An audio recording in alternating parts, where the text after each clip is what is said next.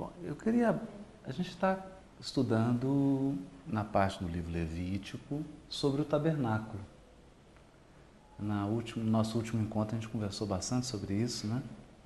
E hoje a gente vai dar uma continuidade, assim, mas e pedir que seja participativo, igual foi da outra vez. Todo mundo participou, fez pergunta e. E eu começo então com um poema do Augusto dos Anjos. Lembrando que no dia 17 agora de maio, a gente lança pelo ser um trabalho do José Henrique de Araraquara, que ele orquestrou, musicou é, vários poemas do Augusto dos Anjos, está no livro Parnaso de Além Ficou uma obra maravilhosa e um dos poemas que foram musicados foi esse que eu vou ler aqui, que tem tudo a ver com o tema de hoje, no enfoque que nós vamos dar. É... Testa esse aqui. Sabe onde está? Você trouxe? Está no. O poema se chama Matéria Cósmica. Glória à matéria cósmica, à energia, potencial que dá vida aos elementos, base de portentosos movimentos, onde a forma se acaba e principia. Sistematização dos argumentos que elucidam a teleologia. Dentro da força cósmica se cria a fonte máter dos conhecimentos. É do mundo o od ignoto, o éter divino, onde Deus grava a história do destino, dos seus feitos de amor no amor imersos. Livro onde o Criador inimitável grava com pensamento almo e insondável seus poemas de seres e universos. É muito lindo isso, né? E a gente começa aqui com o poema do Augusto dos Anjos, porque o tema hoje tem tudo a ver com esse poema. Eu sempre imaginei que o fluido cósmico fosse apenas aquela matéria base com a qual o Criador constrói os, os mundos, os sistemas da imensidão. É. Mas, na verdade, o que o Augusto dos Anjos está dizendo é que o fluido cósmico é também um livro, onde Deus grava com o seu pensamento a história dos mundos, a história de tudo. Fica tudo arquivado. Né? Onde Deus grava a história do destino dos seus feitos de amor no amor imersos. Bonito demais, né? Livro onde o Criador inimitável grava com um pensamento almo e insondável seus poemas de seres e universos. Então, é coisa muito bonita isso, porque é, a gente escreve palavras num, em algum material, mas é, o que Deus escreve, na verdade, são seres e universos. E é sobre isso que a gente começa hoje falando, lembrando aí dessa poesia do Augusto dos Anjos, um trecho que está no livro Êxodo. Êxodo, capítulo 25, versículo 8. Quando Deus ordena a Moisés: Faze-me um santuário para que eu possa habitar no meio deles. Nós já até lemos isso aqui, né? Essa parte. Agora tem a sequência, o versículo 9. Farás tudo conforme o modelo da habitação e o modelo da sua mobília que eu irei te mostrar. Então vamos lá. Essa foi a primeira ordem para a construção do santuário. O que, é que chama atenção aqui? Primeira ordem de Deus, Êxodo 25, 8. Construam-me um santuário que eu habitarei no meio do santuário? Não, né? no meio deles, ou seja, no povo. Esse é o primeiro aspecto estranho. Né? Segundo é, você vai fazer a construção e vai colocar a mobília segundo o modelo que eu vou te descrever? Segundo o modelo que eu vou te falar? Não, segundo o modelo que eu vou te mostrar. Então, há um modelo invisível do santuário que foi mostrado e o santuário que Moisés construiu é cópia material desse modelo imaterial. Essa, é essa é a sutileza. Não é interessante, Rony?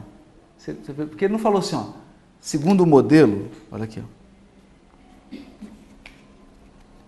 25, 9. Ele fala assim: farás, farás, tudo conforme o modelo de habitação e o modelo da sua mobília que eu irei te mostrar.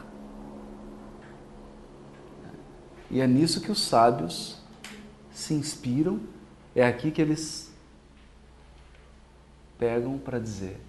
Então há um modelo celeste de santuário, há um modelo imaterial ou espiritual, aí quem quiser chamar do jeito que quiser, que foi mostrado. E é com base nesse texto que o autor da carta aos Hebreus, para nós, Paulo, vai se referir ao santuário celeste.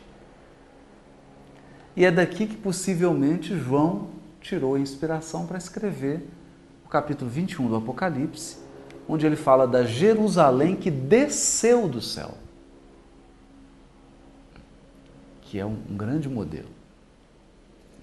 Isso para nós é muito importante. Porque o santuário, a gente já viu isso aqui, ele tem dois aspectos, né? Ele tem um aspecto. Aliás, todos os textos da revelação divina têm pelo menos esses dois grandes aspectos. Um aspecto que é interior e um aspecto que é exterior, social. Então nós podemos dizer de uma regeneração íntima, que é o processo de purificação do espírito, mas nós podemos também falar de uma regeneração do mundo. Que o processo é sempre simultâneo, subjetivo e o objetivo. Nunca é só subjetivo. O evangelho não é uma mensagem só objetiva, nem só subjetiva. Não pode ocorrer transformação só dentro de mim. A transformação tem que se exteriorizar para as ruas, para as instituições, para as nossas ações, para os nossos ambientes. Ela precisa se concretizar. Então, e aí, quando a gente fala do santuário, nós já vimos aqui que o santuário é aquela obra divina, nós estamos entendendo por que, que é divina, porque é Deus que ordena e é Ele que mostra o modelo. Mostra. Na verdade, o que, que o homem faz? Ele faz, ele executa segundo o modelo que ele visualizou. Ele ajuda na execução. Interessante isso. Mas isso é o aspecto interior. E há um aspecto que é exterior que é a concretização do reino de Deus, do santuário de Deus na terra. Quando toda a nossa vida social, quando a vida em sociedade refletir de modo pleno as leis divinas. Então, essa é a chamada é, que a gente queria já. A abertura. É a abertura do, do tema de hoje. Porque hoje nós vamos falar sobre o habitarei. O habitarei. Construa um santuário e eu habitarei. Essa presença divina, a habitação divina trabalhar um pouco esse tema. Mas alguém quer acrescentar alguma coisa desse detalhe, dessa sutileza dos versículos? Quer, Cláudio, falar alguma coisinha? Não? Claro, só, apesar de voltar no conteúdo já colocado nas semanas anteriores. Não, por favor. É a questão do modelo, que o modelo ele, ele trata-se de, de, de, de algo a ser seguido, mas algo experimentado. quando você fala que algo é um modelo, Isso. não é uma coisa que, que, que você pensou e você fez uma maquete ali, não. Você já experimentou, Exato. viu que deu certo, aí você cria um modelo a ser seguido. Exatamente. Exatamente. Quer dizer, ele é aquele modelo, ele concentra todas as experiências que foram necessárias para se chegar ao melhor. né? É por isso que na questão 625, Jesus é apresentado para nós como o modelo. O modelo do homem, do ser humano que Deus espera. Quer dizer, aquele ser humano capaz de refletir Deus e capaz de ser a habitação de Deus. Esse aqui é o ponto bonito, né? Um ser humano que seja a habitação divina, onde Deus possa morar nele. Repousar. Isso é bonito, que nós vamos ver uma coisa aqui também sobre repouso. É, sobre mais adiante nós vamos trabalhar na aula que vem sobre o tema do repouso. O sábado, o repouso, descansar. Porque se a jornada evolutiva é uma peregrinação, nós haveremos de um dia chegar ao repouso. E esse repouso é o quê? É o processo de purificação máximo da alma. Onde ela entra em comunhão com Deus. Aí ela entra num repouso. Que não tem nada a ver com deitar, com parar. Né? No repouso, no sentido de que o processo de tirar imperfeições cessa. Né? Não cessa o processo de grandeza, de engrandecimento, mas de purificação ele cessa. Nós vamos ver isso aqui tudo aqui, né? Mas bem lembrado, muito interessante isso aí, a questão do modelo. Né? Então, se há um modelo, o ser humano ideal, o Paulo, o apóstolo, no livro dos Espíritos, naquela parte Esperanças e Consolações, há uma mensagem dele em que ele vai dizer assim: o arquétipo, o homem-deus, o arquétipo divino, falando de Jesus. Quer dizer, um homem tracinho Deus, né? seguindo aquela orientação de Jesus: vós sois deuses. Então, quando nós desenvolvemos a partícula da divindade que existe em cada um de nós, nós divinizamos a nossa natureza. Nós passamos a comungar da natureza divina.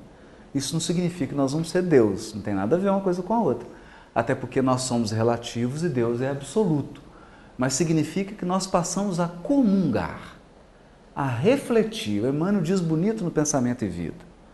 A mente, que passa a ser um diamante lapidado, reflete a glória divina. Ela não é a glória divina. A glória divina é só Deus, mas ela reflete. E tem uma força assustadora, porque é como você pegar um espelho e refletir a luz do sol com ele. É muito forte. Embora seja um raiozinho que ele capta, ele concentra aquilo e é um poder ilimitado. Então é esse o sentido do modelo. Agora, agora vem um ponto interessante, que é o ponto que a gente quer conversar hoje. Eu habitarei.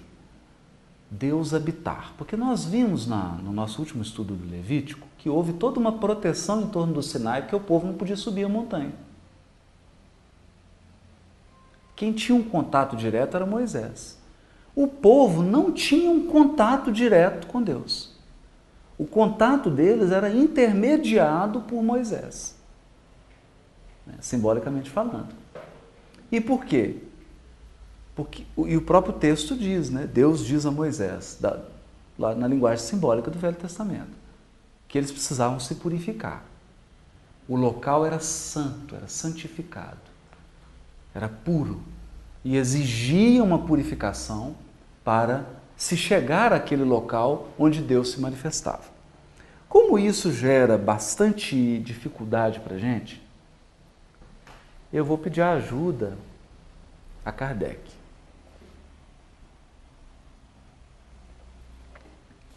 No livro A Gênese, capítulo chamado Deus no item, falar Deus, é o item 34, Kardec diz assim: sendo Deus a essência divina por excelência, unicamente os espíritos que atingiram o mais alto grau de desmaterialização o podem perceber.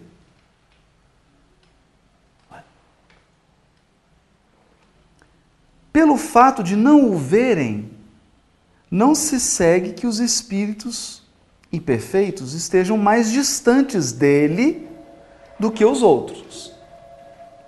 Ou seja, esses espíritos, como os demais, como todos os seres da natureza, se encontram mergulhados no fluido divino. Isso a Kardec está dizendo. Esse fluido divino nós sabemos o que, é. Esse fluido divino é o fluido cósmico universal, ou éter, ou, na linguagem do Augusto dos Anjos, matéria cósmica. Né? Não precisa mais. Então, todos os espíritos, como todos os seres da natureza, se encontram mergulhados no fluido divino do mesmo modo que nós o estamos na luz. Olha só.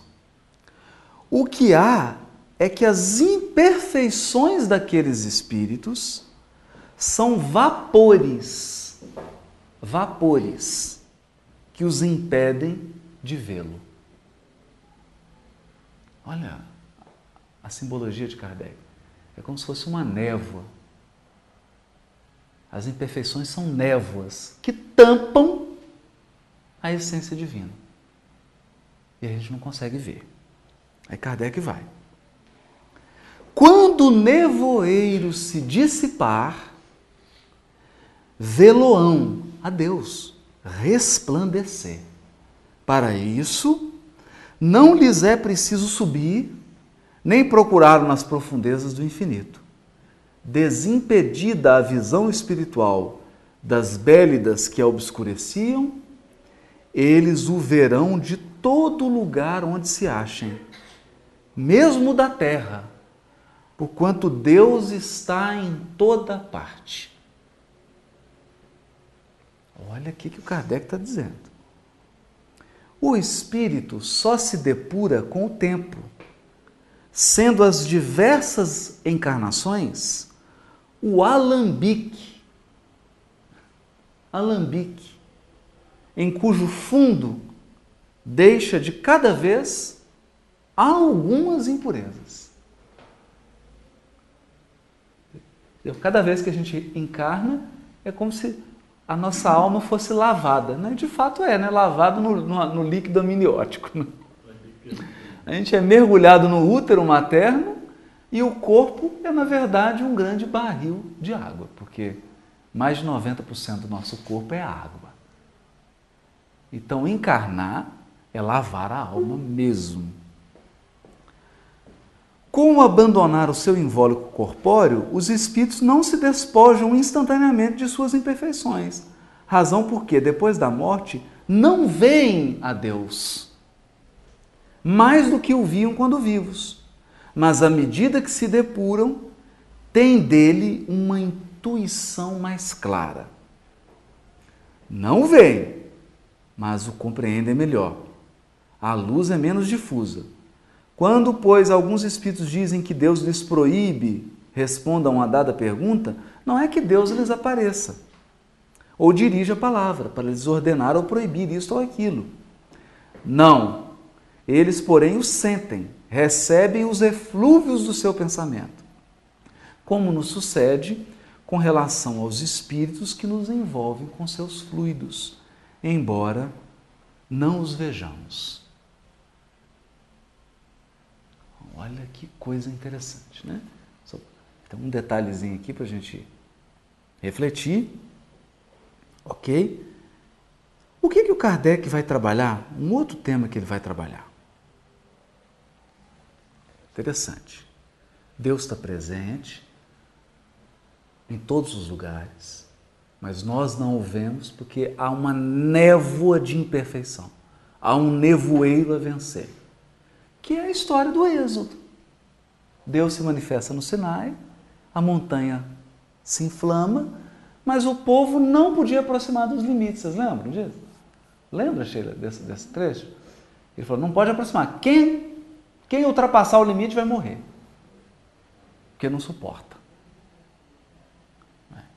E depois, quando constrói o santuário, o santuário é dividido em três partes e tem todo um ritual de purificação. Mas o povo mesmo só chegava na primeira parte do santuário, que era onde os sacrifícios eram oferecidos.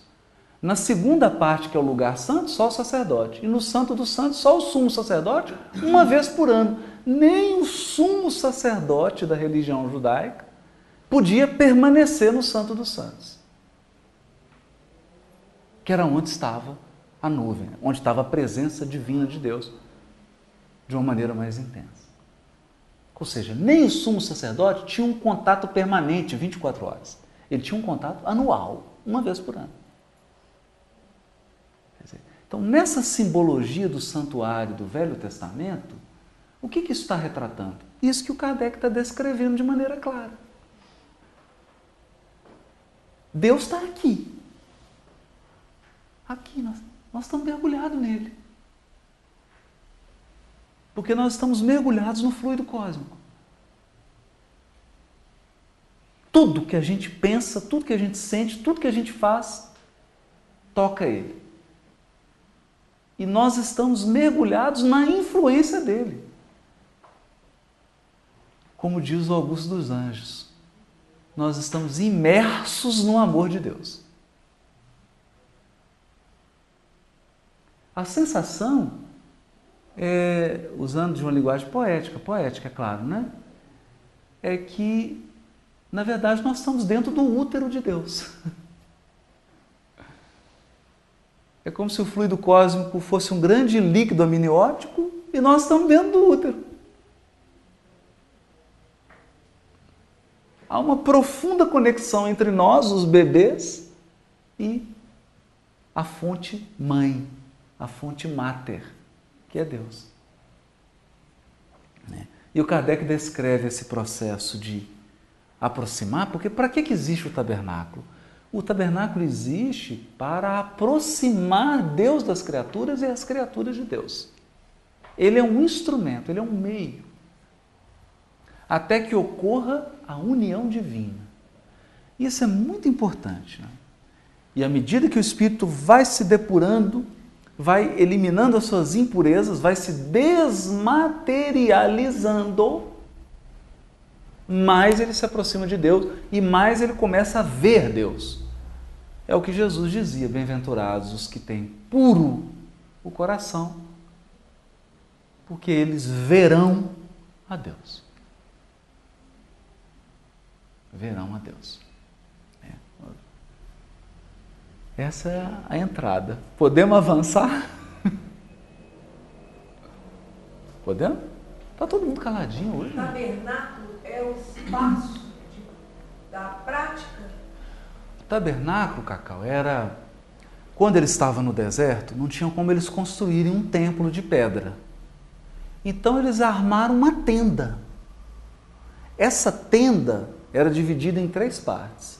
Você tinha uma parte inicial, onde podia vir todo mundo, que era onde eram feitos os sacrifícios de animais. Tinha uma, uma parte central da tenda, que era onde ficava a mesa com os pães, o candelabro de sete braços, o incenso, etc., que os sacerdotes tinham que manter aquilo diariamente limpo, o incenso aceso, as velas acesas do candelabro. E tinha o Santo dos Santos, que tinha uma grande cortina, e atrás desse véu a Arca da Aliança, com as duas tábuas da lei lá dentro.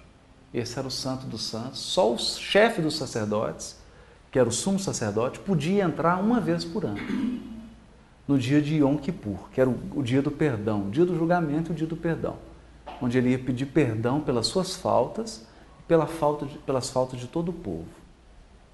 Então essa tenda é chamada de Mishkan, em hebraico, ou tabernáculo, que é como a gente traduz. Depois, quando eles chegam em Jerusalém, que eles deixam de ser nômades e passam a viver em Jerusalém, aí eles constroem um templo de pedra, cópia desse, dessa tenda. Mais sofisticado, mas uma cópia. Aí passa a chamar-se o, o Mikdash, né? o, o Amikdash, Beit Amikdash, que é os, a, o templo. Então, quando Jesus está lá no Evangelho, que ele foi a Jerusalém, diante do templo, quando ele estava no templo, é esse templo que era uma construção de pedra da tenda. E que é. Tem um, tem um pedaço ainda. Eu, em Jerusalém hoje tem só um muro. Foi destruído pelo Constantino, parece. Esse templo ele, ele mais foi destruído do que construído, né? Mas uma, é, principalmente depois da invasão muçulmana também, foi é, de Roma, na, na, na Guerra Civil, Bar Corba, foi destruído. Ele foi várias vezes ele foi destruído e reconstruído. Né? Depois da grande diáspora, a saída dos judeus, ele não foi mais reconstruído. É que depois, quando Vespasiano, Tito invadem, depois da Revolução de Bar Corba no ano 135, aí ele é destruído completamente, completamente destruído. Sobrou só esse muro. Essa pergunta eu fiz porque. Mas é boa, boa pergunta. uma analogia que é o próprio é o autoconhecimento e aproximação de si mesmo. Exatamente. Então nós podemos. É, é, o que, que a gente imagina? Que aquele processo duplo. Então, Deus está construindo um templo dentro de nós e está construindo um templo fora de nós que é o quê? A comunidade. Uma comunidade, uma sociedade que viva segundo as leis divinas e que represente a sociedade inteira, um verdadeiro santuário onde Deus possa habitar, onde Ele possa se manifestar. Isso é bonito, né? Então nós vimos como é que o Kardec descreveu aqui, bonito isso. Agora tem um aspecto interessante. Nós não estamos mergulhados no fluido cósmico?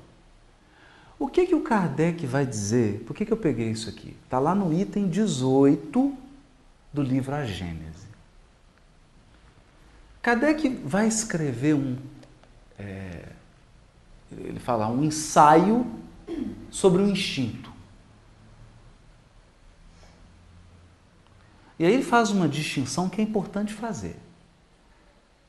Nós não podemos confundir instinto com paixão. Então vamos lá. Kardec, item 18. Sendo o instinto o guia e as paixões as molas da alma no período inicial do seu desenvolvimento? Então vamos lá. O princípio inteligente, no período inicial do seu desenvolvimento, ele tem o instinto como guia e as paixões como mola. Aí Kardec vai diferenciar. É, são molas da alma no período inicial do seu desenvolvimento. Por vezes, aquele e estas se confundem nos efeitos. Ou seja, quando você vê o efeito, você vê uma ação de um animal, por exemplo, às vezes se confunde, você não sabe distinguir ali o que é a paixão, o que é o instinto. Porque se misturou, mas eles são distintos. Aí ele vai dizer: há, contudo, entre esses dois princípios, diferenças que muito importa se considere. O instinto é guia seguro sempre, sempre bom. Sempre bom. Pode, ao cabo de certo tempo, tornar-se inútil, porém, nunca prejudicial.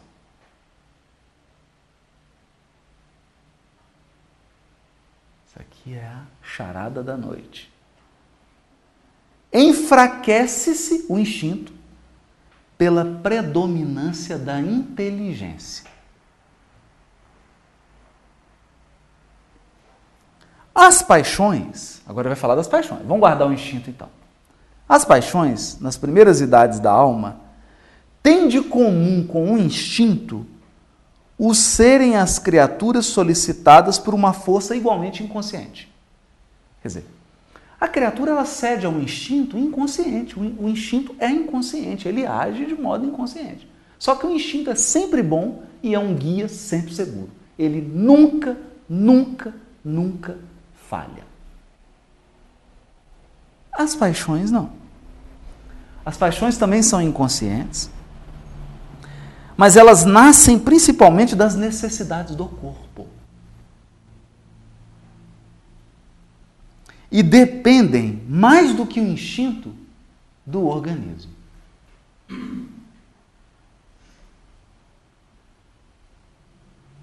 Olha que interessante. O que acima de tudo as distingue do instinto é que são individuais. As paixões são individuais, o instinto não. O instinto é coletivo. As paixões são individuais e não produzem, como este último, como o instinto, efeitos gerais e uniformes. Vamos ver? Vamos examinar aqui agora. O instinto da formiga para trabalhar dentro do formigueiro. Ele é uma característica de uma formiga? Não. Tem diferença entre a formiga brasileira e uma formiga australiana?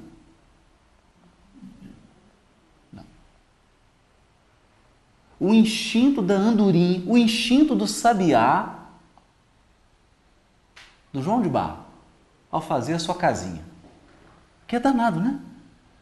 Você sabe, ele constrói a casinha dele com a mulher do lado e ela dando palpite. Coisa impressionante. E aí ele faz, ele faz a casinha e, tal, e ela vai colocando. E aí ele vai construindo a parede, o vento vai batendo, ela vai se afastando e vai dando palpite. Tá frio, tá quente, né? Deve ser. E ele vai fechando, fechando até fecha, mas a casinha é sempre igual. Então, existe uma diferença de um sabiá, de um João de Barro de Goiás, de um João de Barro mineiro?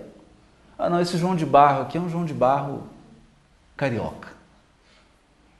A casa dele é de ponta cabeça. Não. Olha que interessante. O instinto falha? Nunca. Nunca. Quando aconteceu o tsunami, aquele lá na. Japão? Não, no Japão, não, aquele na, no, no primeiro, lá na Indonésia, né? Os nativos não atentaram para um fato importantíssimo. Antes que o tsunami ocorresse, os animais estavam subindo procurando regiões altas da ilha. E os nativos não atentaram para isso. Daí algumas horas veio o tsunami.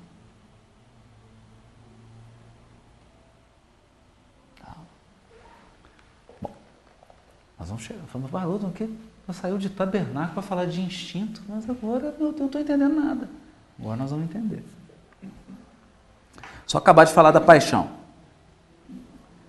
Então, as paixões, as paixões não. As paixões elas produzem efeitos gerais e uniformes? Não. A minha gula é diferente da gula da minha mulher.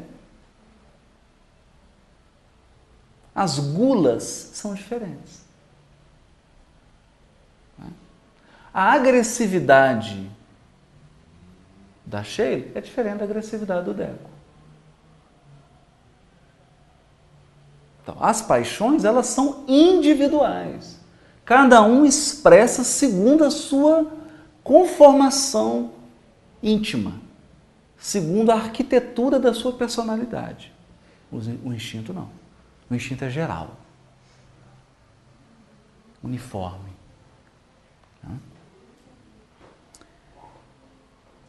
é, variam ao contrário de intensidade de natureza conforme os indivíduos. Então, as paixões variam de intensidade e de natureza conforme os indivíduos. São úteis, são úteis como estimulantes até até a eclosão do senso moral que faz nasça de um ser passivo um ser racional. Nesse momento, tornam-se não só inúteis, como nocivas ao progresso do espírito, cuja desmaterialização retardam. Abrandam-se com o desenvolvimento da razão. Então, muita calma nessa hora. O instinto, no início da evolução, para a formiga, o instinto é guia infalível. O instinto é sempre um guia infalível. Mas para a formiga, a formiga tem razão, tem inteligência desenvolvida. Se você disser que tem, nós vamos já. A Sheila tem uns contatos lá no hospital psiquiátrico, André Luiz. Acabando aqui a reunião, nós vamos te levar para lá. Não, é? não tem. Você já viu alguma formiga escrever um tratado sobre a organização social do formigueiro? Não. Mas já viu alguma formiga errar? No carregar a folha? Na organização interna? Alguém já viu alguma colmeia dar errado? Não tem gente. Eu tinha um. Nós, nós tivemos uma, uma experiência, foi narrada por, por um amigo lá no Nordeste. ele falou que foi visitar um, um sujeito lá que era um curandeiro de uma tribo indígena, ele não era, não era índio, não, mas foi lá para essa tribo, virou um curandeiro. O sujeito ficou especialista em formiga. ele está especialista em formiga. Aí ele falou assim: você não sabe o que é a sofisticação um formigueiro. Se a nossa sociedade fosse organizada como um formigueiro, seria uma sociedade feliz. Aí ele falou: você quer ver uma coisa? Cada formiga aqui tem uma função. Tem uns grupos eu vou aqui agora. O formigueiro estava. Era um formigueiro protegido, né? Que era para o estudo. Eu vou agora destampar a ponta do formigueiro, vão vir, o exército vai vir. São formigas maiores, não sei o que, é o exército. Aí destampou, daqui a pouco estava vindo as formigas grandes. Acredite se quiser, eu estou apenas passando o recado, como forma eu recebi, se é verdade, eu não sei, só sei que é assim. né? Ele chegou, a hora que as formigas ele chegou. Não, não, não, não, só estou mostrando para eles, fica tranquilo. Conversou com as formigas. Aí as formigas acalmaram, desceram. Ele tampou o formigueiro. E aí ele começou a fazer ações e cada hora vinha um grupo de formiga. Aí cada um aí tira suas conclusões. O certo é que, como elas não têm uma inteligência desenvolvida, o instinto as guia. Aí o Kardec escreveu um ensaio sobre o instinto. Ele falou assim: o instinto é de algum espírito? É algum espírito protetor das formigas? Ele falou: não pode. Sabe por que, que não pode? Porque senão ele teria que ser um espírito para guiar todos os formigueiros do planeta. Porque os efeitos são gerais e uniformes, então não pode ser um espírito. Não pode ser o princípio inteligente porque ele é infalível e um ser que está naquele nível não poderia produzir um comportamento infalível porque ele não é perfeito. O Kardec vai examinando todas essas hipóteses. É um espírito? É um espírito protetor? Vem do próprio princípio inteligente? Não vem? Qual a conclusão Kardec chega? Tá no ensaio sobre o instinto. Pois eu vou trazer isso aqui com mais calma para a gente.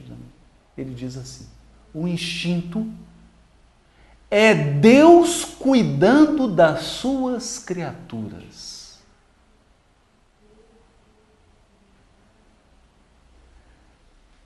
Aí ele conclui o ensaio assim, pasmem. Assim podemos dizer que nessa teoria o instinto materno se engrandece, porque através das mães Deus vela pelos seus filhos que nascem. Ou se a gente quiser mais bonito, Chico Xavier. a maternidade é um segredo entre a mulher e Deus.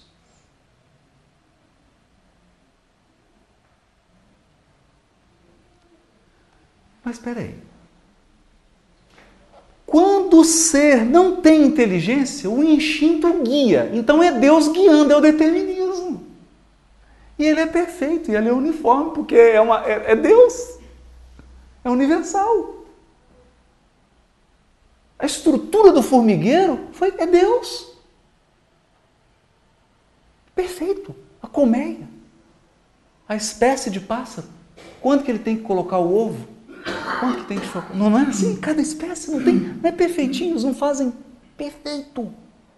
Os golfinhos, as migrações, as baleias. Perfeito. Deus cuidando. E quando vem inteligência? Quando desenvolve inteligência? Aí Kardec diz assim: Deus se afasta. Ele que agia soberano, determinismo puro, agora, com o surgimento da inteligência, nasce o livre arbítrio. E o homem, o ser inteligente que alcançou a razão, o homem, tem que fazer escolhas. E aí Deus passa a agir onde? Na inteligência. E as paixões? Que são excitantes. Quando elas se depuram, se transformam em senso moral. E Deus também começa a falar com as criaturas através do senso moral. Então Kardec conclui assim no item 19. O homem que só pelo instinto agisse, constantemente poderia ser muito bom. O, vou ler de novo. O homem que só pelo instinto agisse constantemente poderia ser muito bom, mas conservaria adormecida a sua inteligência.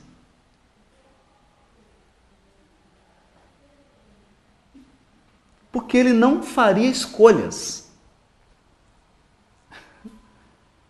Ele agiria, mas não compreenderia.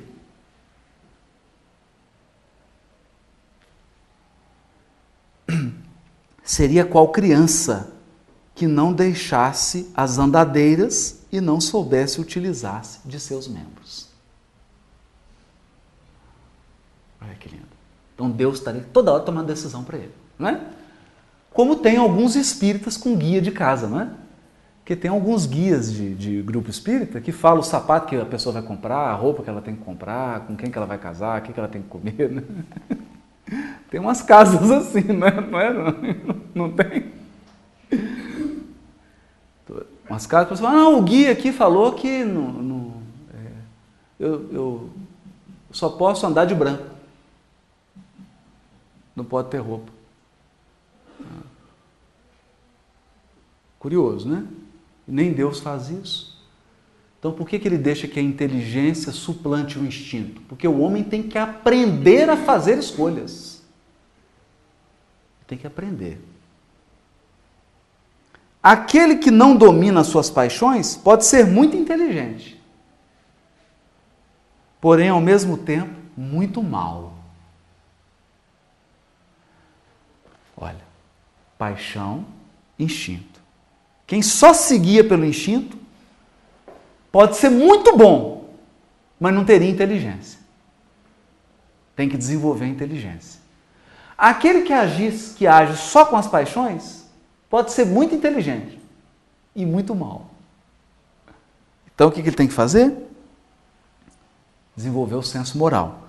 O instinto se aniquila por si mesmo. Por quê? Porque é Deus. É Deus se afastando para que a gente cresça. O instinto se aniquila por si mesmo. As paixões, somente pelo esforço da vontade, podem domar-se. As paixões exigem purificação da alma, desmaterialização do ser, que é o que está retratado no livro Levítico. Então, hoje nós podemos dizer, resumindo, que o livro Levítico é o tratado de desmaterialização do espírito.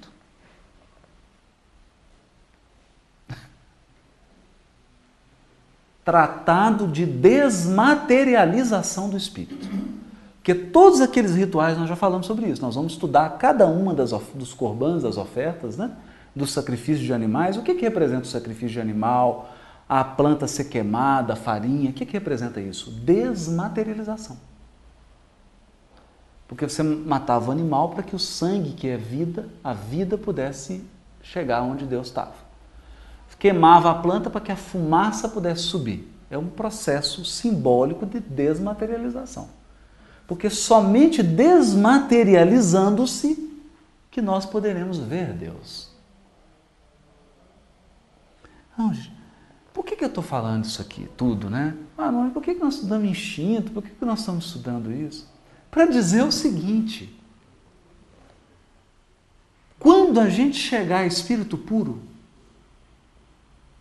nós vamos encontrar Deus. E vamos fazer uma grande descoberta. Ele sempre esteve com a gente. Sempre.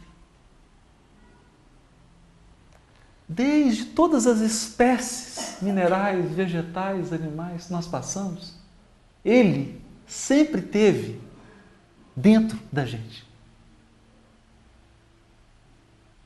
Sempre. O seu pensamento sempre nos influenciou. Num determinado estágio da evolução, não só influenciou, determinou. Determinou. O pensamento divino determinou a nossa ação. Quando a gente atingiu o livre-arbítrio, aí ele se ausenta. E deixa que a gente se conduza mas ele continua sugerindo, ele continua agindo na nossa inteligência. É por isso, gente, que Jesus diz assim: Olhai os lírios do campo. Não tecem nem fiam. E eu vos digo, nem mesmo Salomão, em toda a sua glória, se vestiu como um deles. Olhai as aves do céu, não semeiam nem ceifam, e eu vos digo. Esqueci. Como é que é? Deu um branco. Hã? No entanto, Deus as alimenta. Ó, deu um branco aqui agora. Né? Falar de ave do céu deu uma viajada. No entanto, Deus as alimenta não valeis vós muito mais do que eles? Não é? Se Deus veste a erva do campo e alimenta a ave, não valeis muito mais? Então, se enquanto a gente era pássaro, Deus nos alimentava pelo instinto, se quando o vegetal nos vestia magnificentemente, muito mais do que Salomão, por que, que agora, com seres, como seres humanos, nós temos inteligência, a gente não deixa Deus nos conduzir pela nossa inteligência? Por que, que a gente não deixa Deus guiar a nossa inteligência? Por que, que a gente se afasta dele? E sofre fazendo escolhas erradas? E deixa as, as paixões se aflorarem? Quando, na verdade, deveria desenvolver o senso moral. Então, essa é a verdade. Porque a ideia aqui é afastamento e proximidade. É Deus que está distante da gente? Será? Será? Deus está distante, não. Nós estamos dentro dele. Nós somos mergulhados nele. Mergulhado nele. Essa é a grande ideia. Por isso, o Augusto dos Anjos vai dizer ao falar do fluido cósmico. Que o fluido cósmico é essa. Difícil de descrever, né? É uma água. Acho que a água é o símbolo, não tem outro. É por causa da. É, é, é o símbolo do fluido cósmico, né? Glória a matéria cósmica, a energia potencial que dá vida aos elementos. energia potencial que dá vida aos elementos, base de portentosos movimentos, onde a forma se acaba e principia. Que lindo!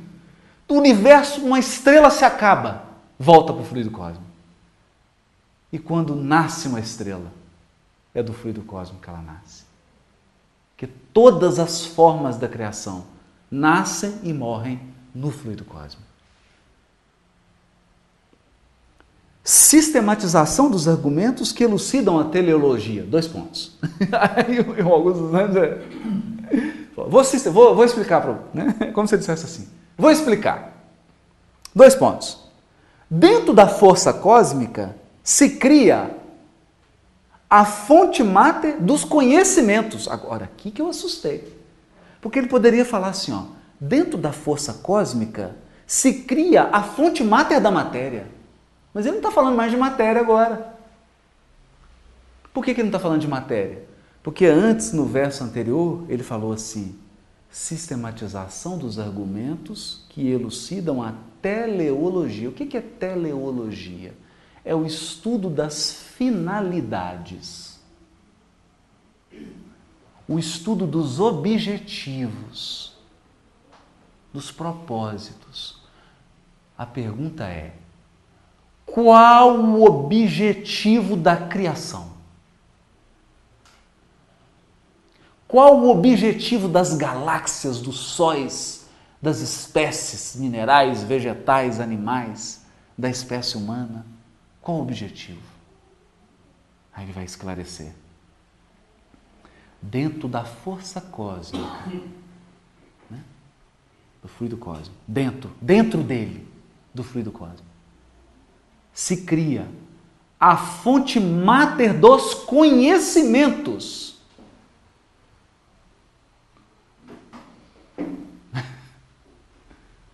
A sabedoria de Deus circula no fluido cósmico.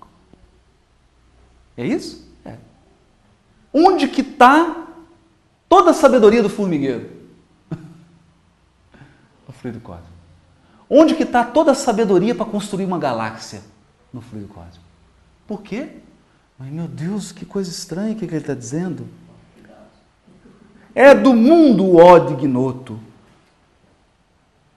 o éter divino, onde Deus grava a história do destino. Aí é a mensagem que a gente teve aqui, né? O fluido cósmico grava tudo que aconteceu, que acontece e que acontecerá para sempre.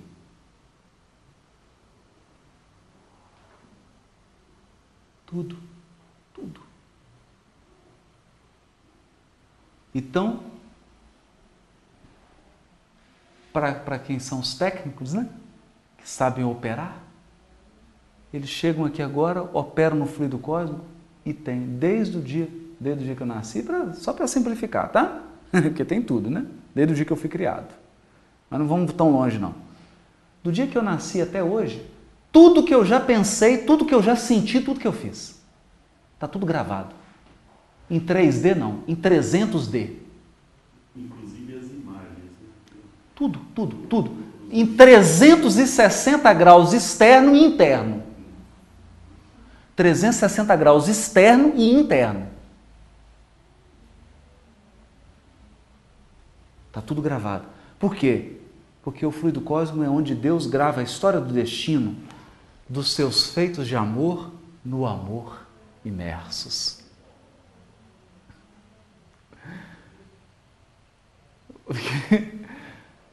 o amor de Deus circula pelo fluido cósmico. Nós somos mergulhados no amor dele.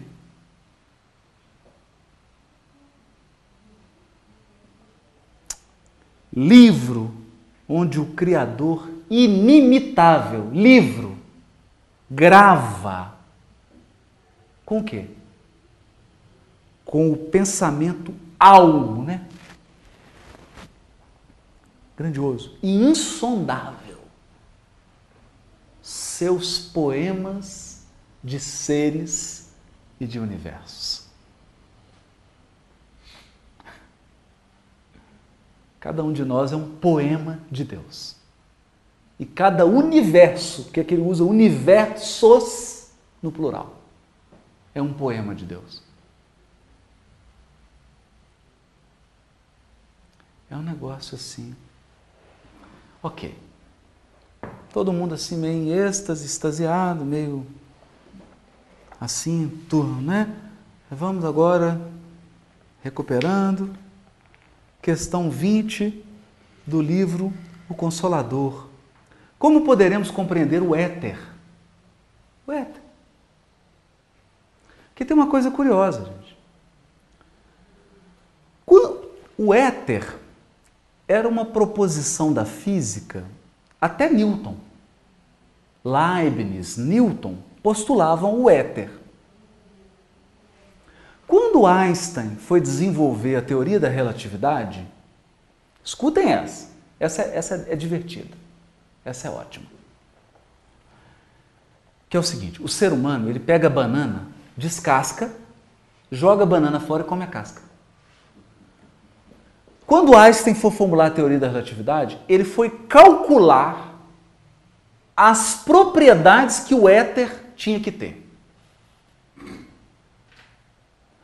Quando ele calculou as propriedades, ele falou assim: não, isso não pode, não pode existir éter, porque as propriedades dessa matéria são mágicas, são divinas. Não pode ter uma matéria assim. Então ele não existe. Jogou a banana fora. As propriedades que ele calculou, que ele divisou, mágicas. Ah, por quê? Tem, por exemplo, não demora tempo para você percorrer o éter. Não demora. Você vai de qualquer lugar, qualquer lugar, imediatamente. Não tem distância.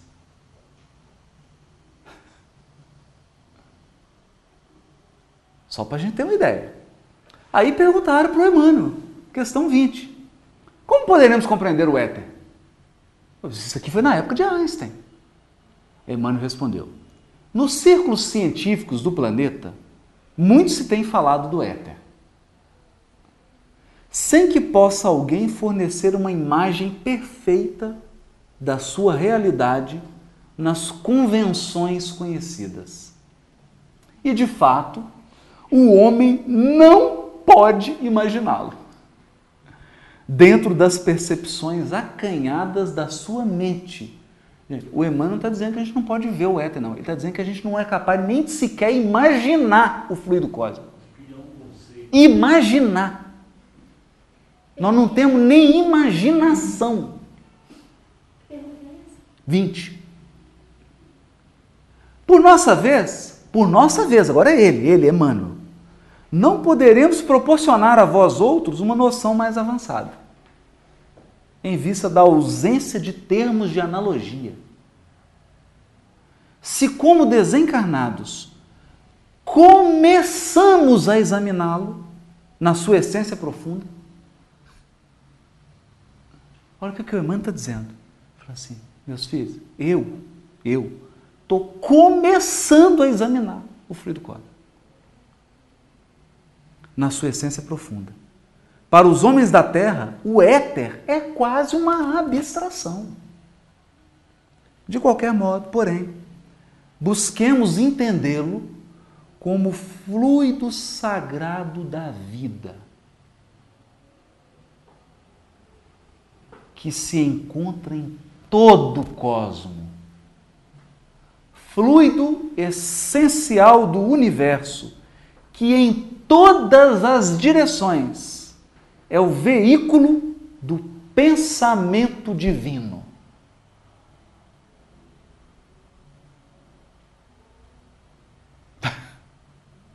Gente, qual que é o veículo da energia elétrica? Os fios. Se você tiver alguma dúvida, enfie o dedo na tomada. Mas eu não aconselho fazer isso na frente de crianças. Que elas já adoram fazer isso, né? Então não vá dar o exemplo. Se você colocar o dedinho na sua tomada agora, você vai sentir energia elétrica. circulando. Pois bem, no fluido cósmico circula o pensamento de Deus.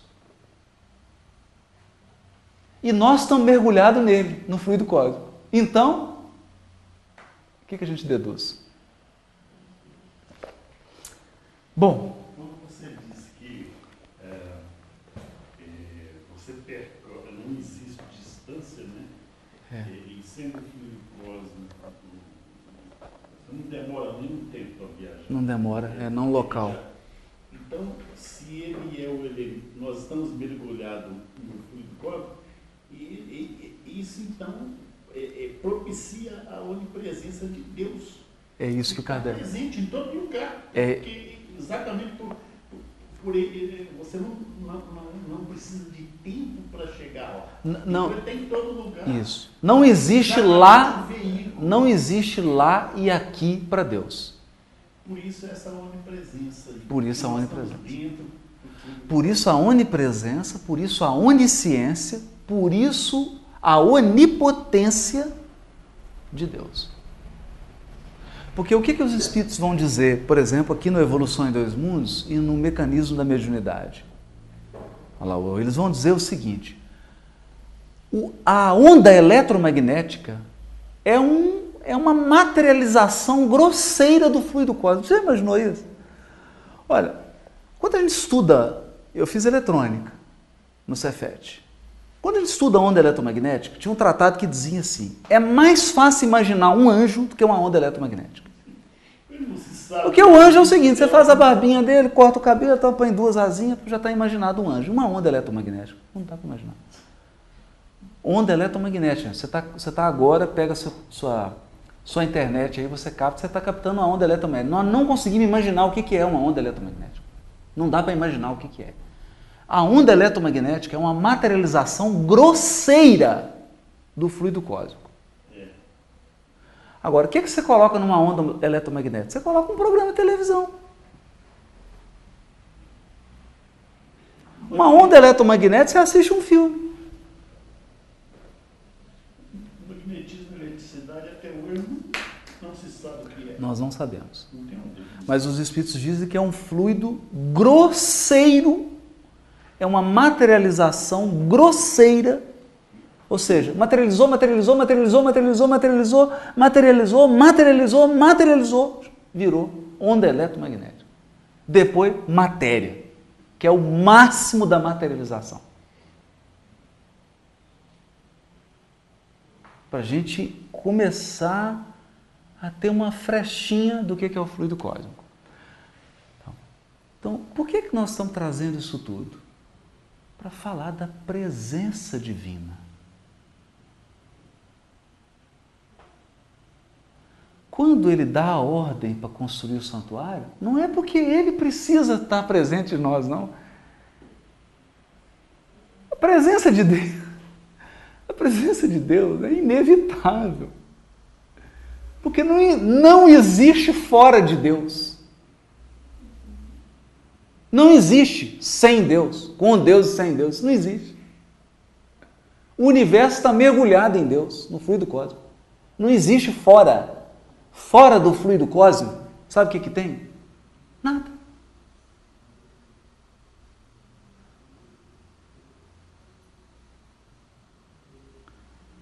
Só que para complicar a nossa cabeça, não existe o nada.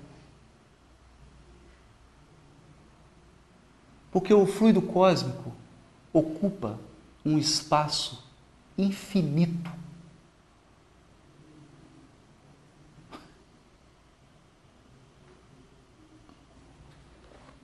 Bom, não quero que ninguém saia daqui com dor de cabeça. Vamos lá. Livro Evolução em Dois Mundos. Fluido cósmico, plasma divino o fluido cósmico é o plasma divino. Por que plasma? Todo mundo sabe a televisão de plasma. Porque ele é. O que, os, o, que o, André Luiz está usando uma metáfora. A, a água não é formada de dois gases, hidrogênio e oxigênio? O plasma também é um gás. Ou seja, é, é rarefeito. É um negócio você não, não consegue tocar. Mas tudo vem dele, né? É o plasma divino. Austo do Criador. Austo? O que é austo, gente? Isso aqui, ó.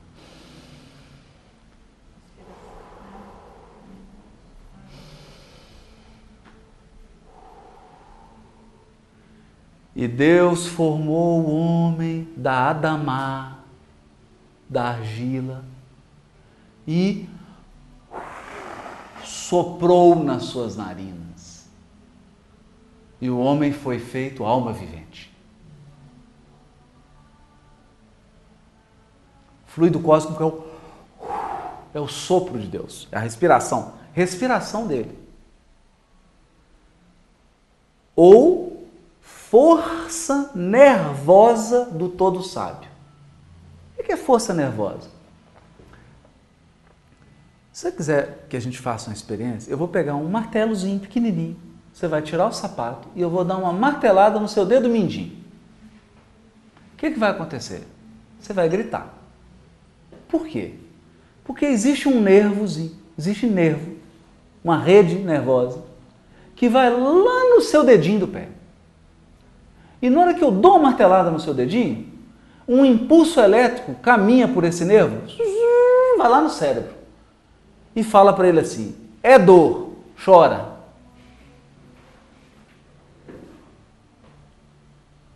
O fluido cósmico é a força nervosa do todo sábio.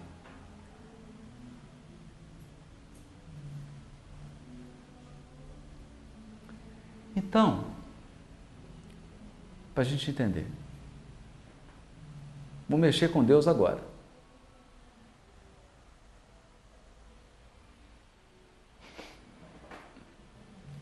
Só que eu estou sendo só didático. Porque só no eu pensar, vou mexer com Deus, já mexi.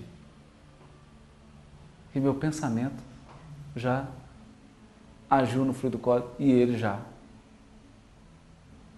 foi sensibilizado é a força nervosa do todo sábio. Nesse elemento primordial vibram e vivem constelações e sóis, mundos e seres, como peixes no oceano.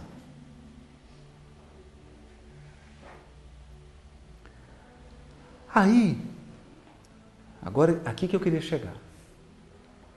Co-criação em plano maior. Mas eu vou ler esse texto de novo, já lemos ele várias vezes, mas hoje eu não quero ler sobre o enfoque da criação, da formação de mundos.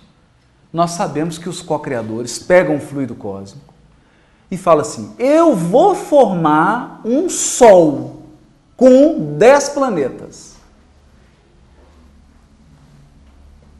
E com o fluido cósmico ele forma um sistema solar. Aí vem um Cristo maior e fala: Eu vou formar uma constelação. E ele forma com o fluido cósmico.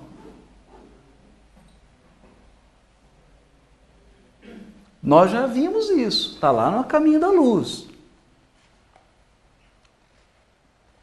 Né? É, Emmanuel diz assim: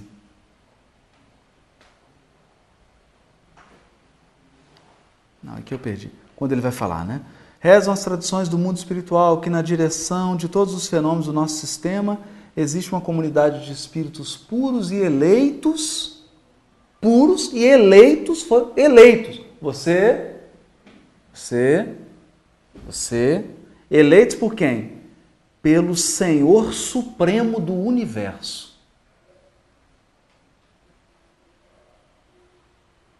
em cujas mãos se conservam as rédeas diretoras da vida de todas as coletividades planetárias. Então, cada sistema solar é uma família de, de mundos. Tem um Sol e os planetas. E cada sistema tem uma comunidade desses espíritos aqui.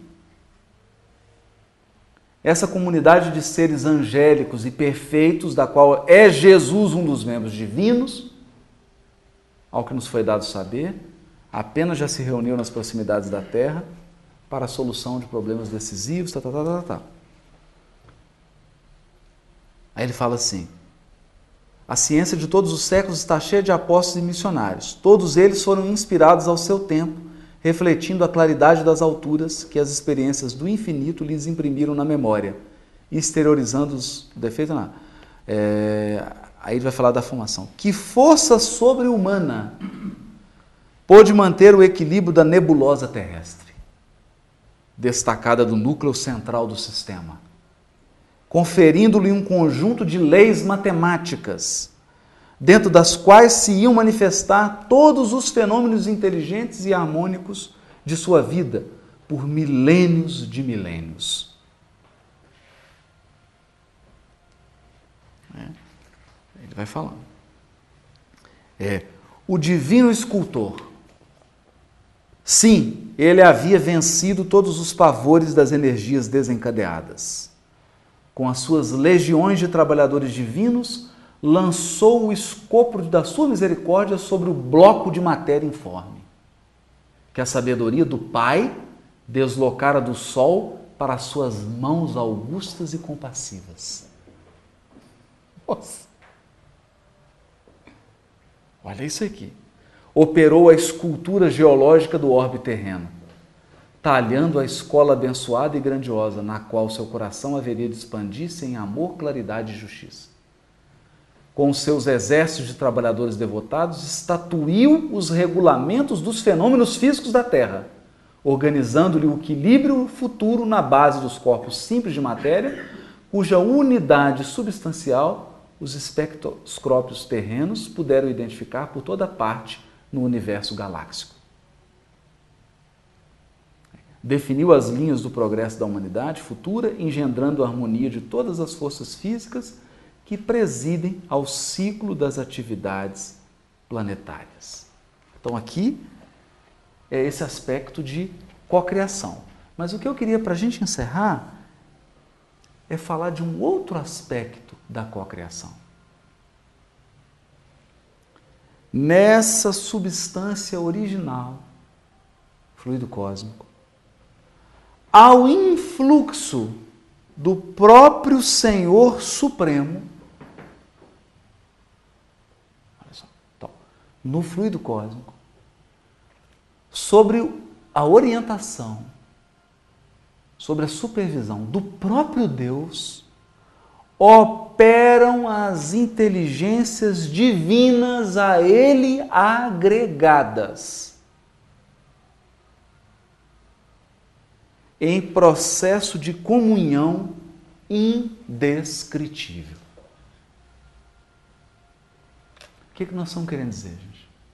Um Cristo é um espírito que adquiriu tamanha pureza que ele agregou-se a Deus e ele tem uma comunhão com Deus indescritível.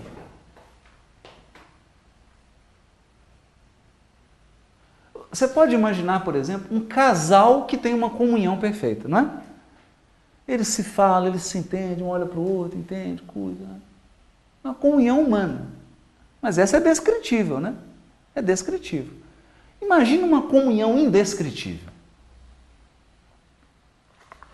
Eles estão. O senhor Honório gostava de dizer, ele gostava de dizer o seguinte, que é uma comunhão tão profunda que você já não sabe se esse aqui está dentro desse ou se esse aqui está dentro desse. Interpenetrou. É assim que um Cristo vive com Deus. Ele já integrou. Mas Jesus disse isso para a gente. Eu e o Pai somos um. Eu já agreguei, eu já, eu, eu já entrei dentro dele, ele entrou dentro de mim, eu já agreguei. Eu já estou na comunhão indescritível. Essa comunhão indescritível se chama união divina. É por isso que nosso lar tem um ministério, 12 ministros responsáveis por manter a união divina da colônia com Deus. Eles trabalham a colônia espiritual para que ela caminhe em direção a esse processo de integração com Deus.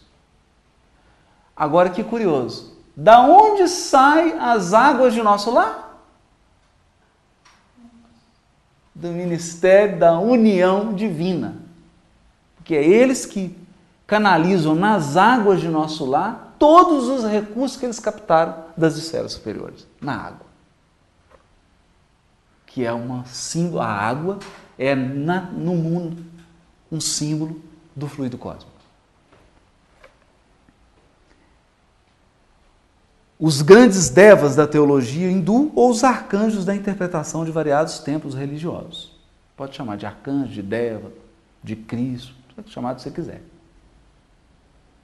extraindo desse hálito espiritual os celeiros da energia com que constroem os sistemas da imensidade, em serviço de cocriação em plano maior, de conformidade com os desígnios do Todo Misericordioso, que faz deles, desses seres, agentes orientadores da criação excelsa. Deus transforma esses seres em orientadores da criação. Essas inteligências gloriosas, olha os adjetivos de André Luiz, tomam o plasma divino e convertem-no em habitações cósmicas de múltiplas expressões, radiantes ou obscuras gaseificadas ou sólidas, obedecendo a leis pré-determinadas. Ou seja, tem leis. O fluido cósmico permite você fazer qualquer coisa com ele. Tem leis. Quais moradias que perduram por milênios e milênios, mas que se desgastam e se transformam por fim, de vez que o espírito criado pode formar ou co-criar, mas só Deus é o Criador de toda a eternidade. Não há criatura que crie algo eterno. Só Deus cria algo que dura para sempre.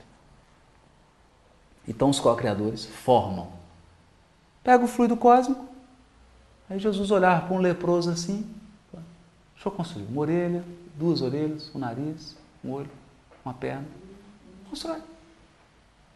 Está precisando de peixe, pão, peixe, pão. Peixe, pão. Foi isso que ele fez. Né? Foi isso que ele fez. Foi isso que ele fez. Mas o que a gente queria retratar, para a gente encerrar, vamos encerrar agora com a nossa prece, é a comunhão divina. O livro Levítico é o tratado da desmaterialização. E a sua proposta é mostrar como que a gente sai de um estado de afastamento para um estado de união com Deus. Sendo que nós temos uma maravilha. Nós temos um irmão que já está unido a Deus e que nos pega pelas mãos para levar a gente junto com Ele.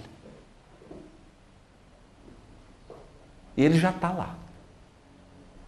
Se a gente se integrar com Ele, Ele leva a gente. É bom, né?